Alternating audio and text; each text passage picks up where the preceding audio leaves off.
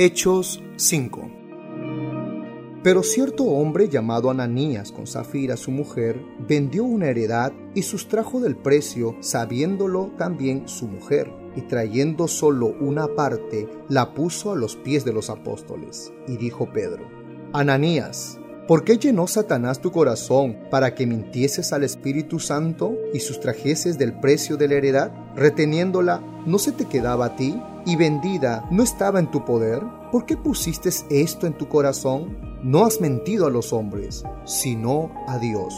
Y al oír Ananías estas palabras, cayó y expiró, y vino gran temor sobre todos los que lo oyeron. Y levantándose los jóvenes, lo envolvieron y sacándolo, lo sepultaron. Pasado un lapso como de tres horas, sucedió que entró su mujer, no sabiendo lo que había acontecido. Entonces Pedro le dijo, Dime, ¿vendisteis en tanto la heredad? Y ella dijo, Sí, en tanto. Y Pedro le dijo, ¿por qué convenisteis en tentar al Espíritu del Señor? He aquí a la puerta los pies de los que han sepultado a tu marido, y te sacarán a ti. Al instante ella cayó a los pies de él y expiró, y cuando entraron los jóvenes la hallaron muerta, y la sacaron y la sepultaron junto a su marido. Y vino gran temor sobre toda la iglesia y sobre todos los que oyeron estas cosas. Y por la mano de los apóstoles se hacían muchas señales y prodigios en el pueblo, y estaban todos unánimes en el pórtico de Salomón. De los demás ninguno se atrevía a juntarse con ellos, mas el pueblo los alababa grandemente.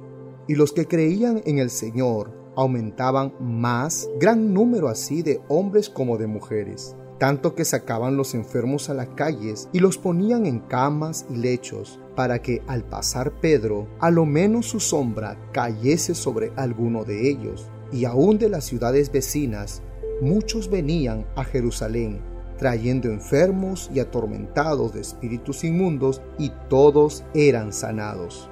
Entonces, levantándose el sumo sacerdote y todos los que estaban con él, esto es, la secta de los saduceos, se llenaron de celos, y echaron mano a los apóstoles y los pusieron en la cárcel pública. Mas un ángel del Señor, abriendo de noche las puertas de la cárcel y sacándoles, dijo, Id, y puestos en pie en el templo, anunciad al pueblo todas las palabras de esta vida. Habiendo oído esto, entraron de mañana en el templo y enseñaban.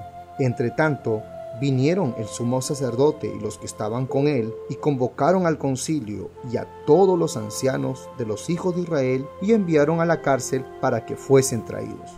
Pero cuando llegaron los alguaciles, no los hallaron en la cárcel. Entonces volvieron y dieron aviso, diciendo, por cierto, la cárcel hemos hallado cerrada con toda seguridad y los guardas afuera de pie ante las puertas, mas cuando abrimos, a nadie hallamos dentro. Cuando oyeron estas palabras el sumo sacerdote y el jefe de la guardia del templo y los principales sacerdotes, dudaban en qué vendría a parar aquello. Pero viniendo uno, les dijo esta noticia. He aquí, los varones que pusiste en la cárcel están en el templo y enseñan al pueblo. Entonces fue el jefe de la guardia con los alguaciles y los trajo sin violencia porque temían ser apedreados por el pueblo. Cuando los trajeron, los presentaron en el concilio y el sumo sacerdote les preguntó diciendo, ¿No os mandamos estrictamente que no enseñaseis en ese nombre? Y ahora habéis llenado a Jerusalén de vuestra doctrina y queréis echar sobre nosotros la sangre de este hombre. Respondiendo Pedro y los apóstoles dijeron, es necesario obedecer a Dios antes que a los hombres. El Dios de nuestros padres levantó a Jesús, a quien vosotros matasteis, colgándole en un madero. A este Dios ha exaltado con su diestra por príncipe y salvador, para dar a Israel arrepentimiento y perdón de pecados y nosotros somos testigos suyos de estas cosas, y también el Espíritu Santo, el cual ha dado Dios a los que le obedecen. Ellos, oyendo esto, se enfurecían y querían matarlos.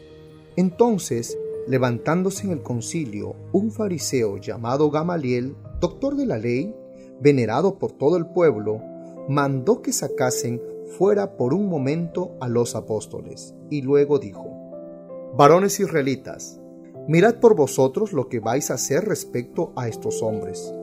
Porque antes de estos días se levantó Teudas diciendo que era alguien.